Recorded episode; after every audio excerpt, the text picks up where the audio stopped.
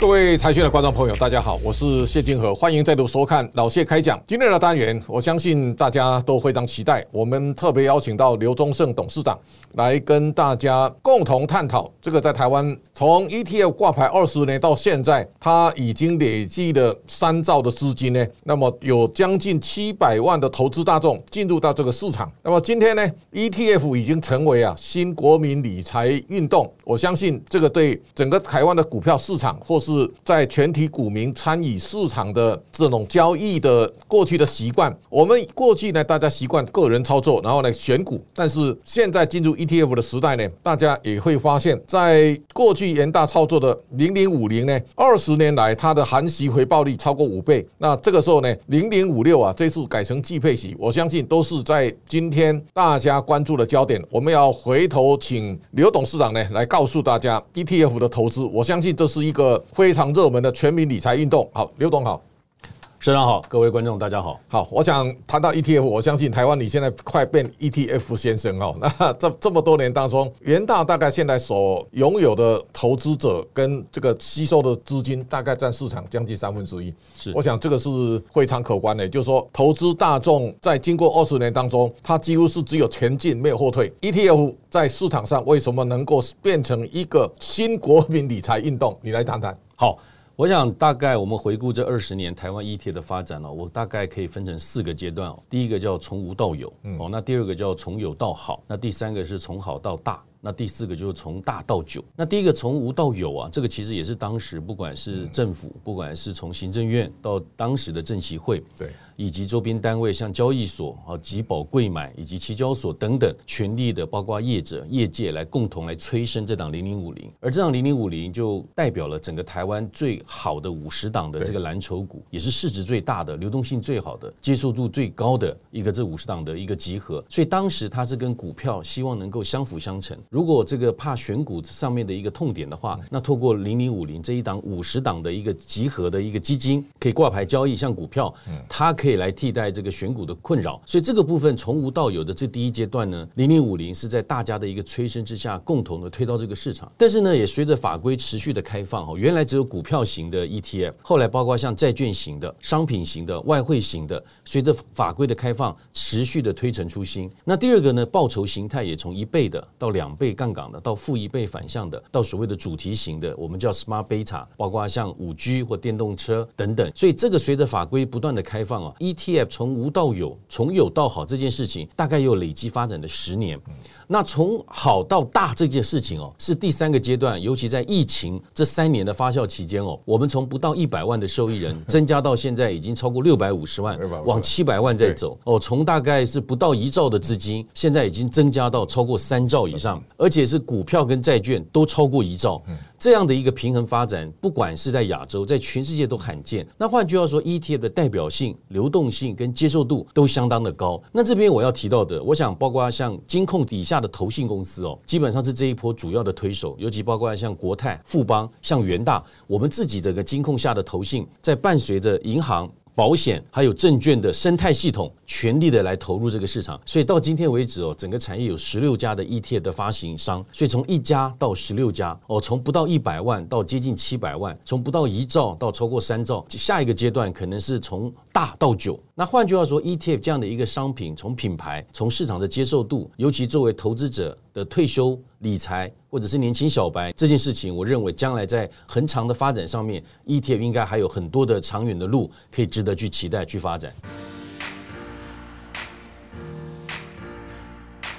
好，我想啊，大家可以看到从无到有，从小变大哈，这个一路二十年走过的过程，我相信大概。投资大众现在在这个零零五零当中啊，我相信他感受一定会非常强烈。就是说，在过去这个前五十档的重量级的公司，其实我看今年呢有很大的改变，不断的可以看到有非常多有生命力的公司啊，它不断的往前在挺进。那现在大家买进零零五零的时候，你可以想象得到，它在二十年当中不断的展现风华。所以这二十年的故事，我相信你可以找到非常多的传奇的故事来跟观众朋友分享一下。我想零零五零它事实上它就是一个综合维他命，是哦，就是说这五十档，那你基本上把台湾最浓缩的经济的竞争力，还有整个产业发展的实力都浓缩在里面。那以我自己的经验来讲，以二零零八年来说，那一年是全球金融海啸，哦，台股大概指数跌了大概四十八个 percent，接近五十个 percent，但是当年度的 ETF 的规模却是成长了十三个 percent，所以这一来一回就超过六成以上的差异。那代表呢，基本上当行情在往下跌的时候，重挫的时候，反而是。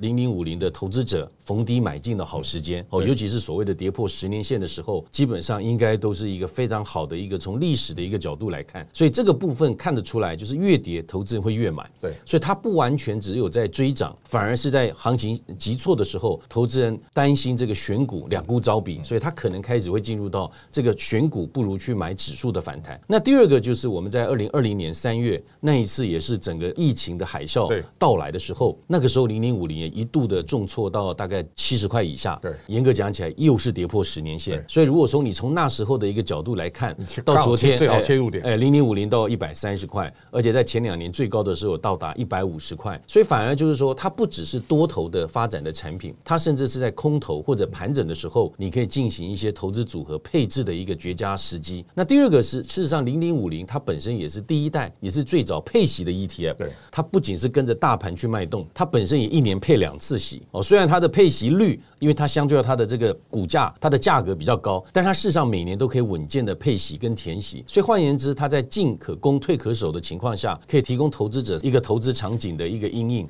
好，这当中特别请教刘董，在台湾推动 ETF 的过程当中，国内的投资大众大概透过银行去买海外基金，而且这个风潮一直部位非常庞大。有了国内的 ETF 之后呢，现在看起来我们最少本国投资人去买国内的基金，现在最少大家在这个路上啊前仆后继哦，已经蔚为风潮。现在国内基金跟海外基金这个比重大大致上呈现什么样的一个配比？台湾当然，我想这几年哦，尤其从元大金控、元大集团，我们对于重回主场优势哦，提倡台湾资本市场，哎，壮大台湾资本市场是不遗余力。对，因为我如果本国人都不买自家的，啊，那去买海外的，对，这个对台湾的整个证券市场。资本市场其实是会有非常大的一个伤害。那我们事实上整个 ETF 在发展的过程哦，到今天为止，如果以台湾的 ETF 被动占主动基金的比例超过一半以上，主持人提到我们现在 ETF 有三兆，那我们总体的共同基金市场大概是五点四、五点五兆，所以我们超过了，所以超过一半啊，这个这个比例应该全世界最高的。那第二个就是说 ETF 本身里面呢，我们有一半就超过一兆是属于台湾股票型的 ETF。对，那换言之呢，投资 ETF。投资台湾，它是一个结合的。对，那刚刚您提到的那个比例的问题哦，目前看起来，我们在二零一九年八月份，境内基金是从二零零六年境外基金引进台湾之后，十三年之后第一次超交叉，有一个黄金交叉，正式超越境外基金。所以境外基金目前还是维持在三点五兆上下，但是境内基金从两兆一下子往五兆、五兆五去走，所以看得出来，国人对于认同台湾的这个主流的资本市场的一个价值，尤其是这几年在疫情的期间，护国神山群的。这个主力，尤其包括像台积电等等这类具有国际竞争力的公司扬眉吐气。所以我想说，台湾的 ETF 基本上是连接台湾的资本市场，也同时得到投资人的认同。好，我想这个就是在这么多年当中，也代表市场投资者他们越来越成熟哦。以前很可能很多人追高杀低，那慢慢的有 ETF 也教育大家要更多的投资观念。那投资的心慢慢取代投资的心，投机的心，市场上会越来越健康。刚刚我们提到零零五零，它也慢慢衍生出一个生态圈，也就是说跟零零五零有关的，也像元大台湾五十，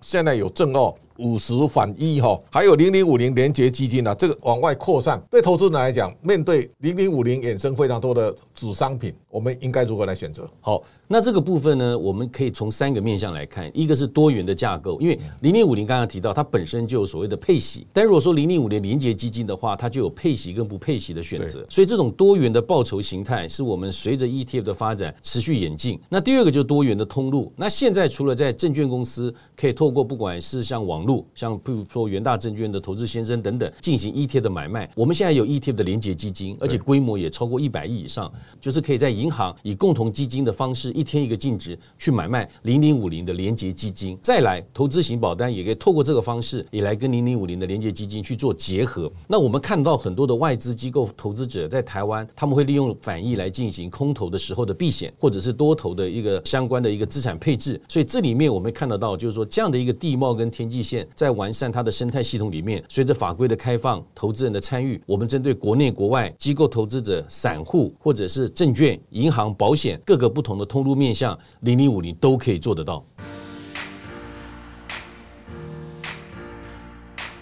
那还有一个问题，就是现在零零五六改成季配息啊，我看联大现在包括 ESG 永续的基金呢，也在准备要季配息啊。这种连配息跟季配息的这个好处差别在哪里？这个请刘董来跟大家说明一下，好不好？其实投资人现在慢慢的发觉，就是说这种所得替代哦，他们希望从每个月的现金流去做提升的过程里面，所以年配呢变成是一年配一次，它变成是它必须要等待那个季节性。那如果说把季节性变成是季，然后透过不同的配息周期，像我们这次哦，从零零五六到零零八五零到零零七一三，刚好可以满足像一四七十二五八十一三六九十二。对，如果三档都采季配的话，我一年一到十二月，我每个月都可以领息。对。刚好我们同样的，我们有三档债券型的 ETF，也都是采这种不同的配息周期一样的三档债券 ETF，也可以打造月月配的现金组合。那这样子，元大在整个 ETF 的作业上面，我们就不需要让投资者必须要跑到别家去买他们的一个配息周期的产品，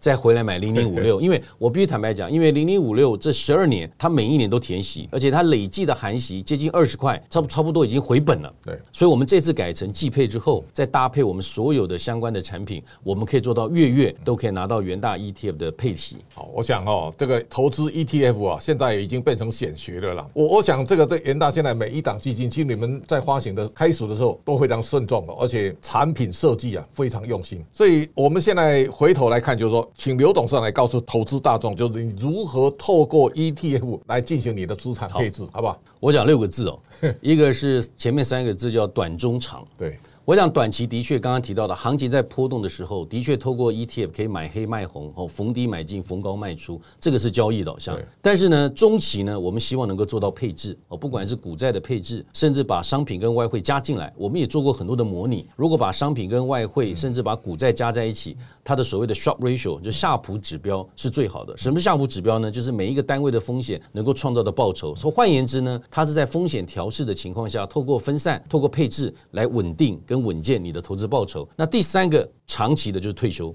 我想台湾这几年因为包括人口老化以及这个整个退休金理财的需求，那过往可能必须依赖保险，但是现在很多 ETF 的本身的理财工具在配息、在填息以及在稳健上面、多元性上面都可以满足。所以我想短期交易、中期配置、长期退休，这个所谓的短中长期 ETF 都可以满足投资者各个不同时间的一个轴线。那第二个呢，我要提到的是点线面。同样的一档一次一档，那是一个点。很多投资者对于产品都有他一定本身的认识哦，个股也是，基金也是。但是呢，我们希望从点到线，意思就是说，我们不要只有抓这个 timing 时间点，我们可以透过像零股，可以透过像存股，可以透过像 ETF，把时间分散、资金分散，还有把标的分散。所以这个产品线也可以做好相关的配置。尤其是这刚刚提到的台湾投资人这两年对于债券的产品线，对于台股的产品线都有非常多的琢磨。那第三个就是面，我想到最。后啊，基本上我们还是希望核心跟卫星还是强调，就是说这个不能够这个只有眺望天边的彩霞而踩坏眼前的玫瑰。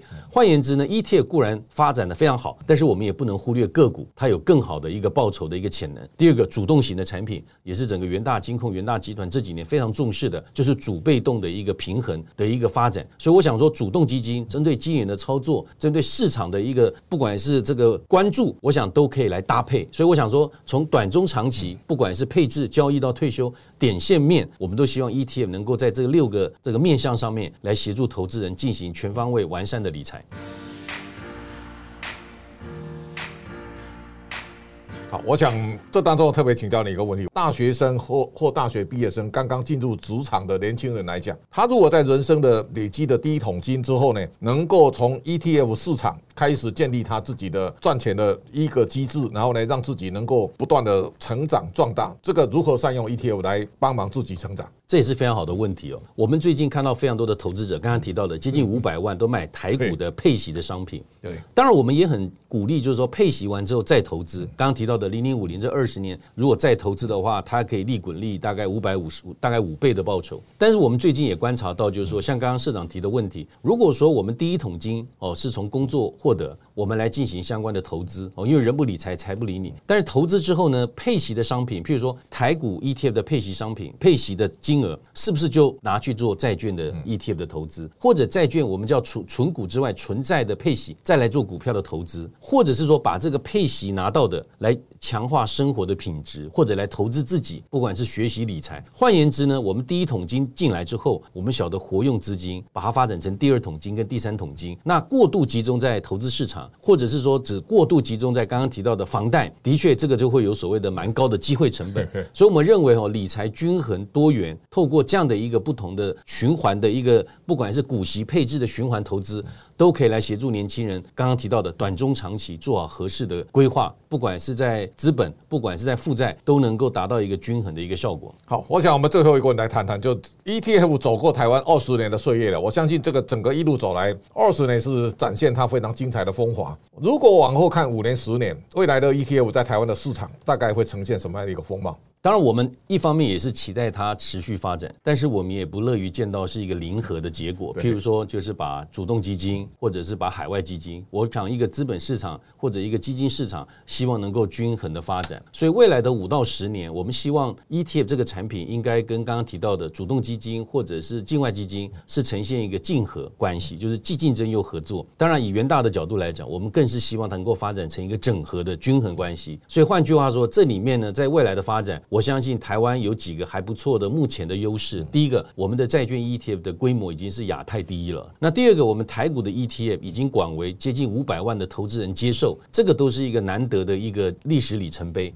而且同样的，我们看了昨天的最新的数据啊，零零五零的规模已经接近三千六百亿。所以未来我想三到五年的情况来看的话，随着受益人数的增加，随着规模的壮壮大，我相信它还是持续成为台湾投资者核心配置的不可或缺的重要元件。尤其是透过 ETF 来壮大台湾的资本市场，也是我们发展这个产品的初衷。所以我们是乐观期待，但是也希望能够持续的不断的研发、教育投资者，当然跟主管机关的沟通，还有跟周边单位的合。做，我们一起来让投资者和主管机关，还有我们产业业者，能够共创互利多赢的格局。好，我想今天非常感谢刘董事长。我相信呢，大家可以看到，在经过这二十年的岁月当中，从台湾创造了 ETO 的传奇，我相信这是创造台湾活力非常重要的泉源。而在这么多年当中啊，元大投信一直都是创造主场优势最重要的推手。今天要也要向我们刘董事长来致敬。那么在 ETO 的路上呢，也是台湾投资大众将来继续奔驰的宽阔大道，值得大家不断的来拭目以待。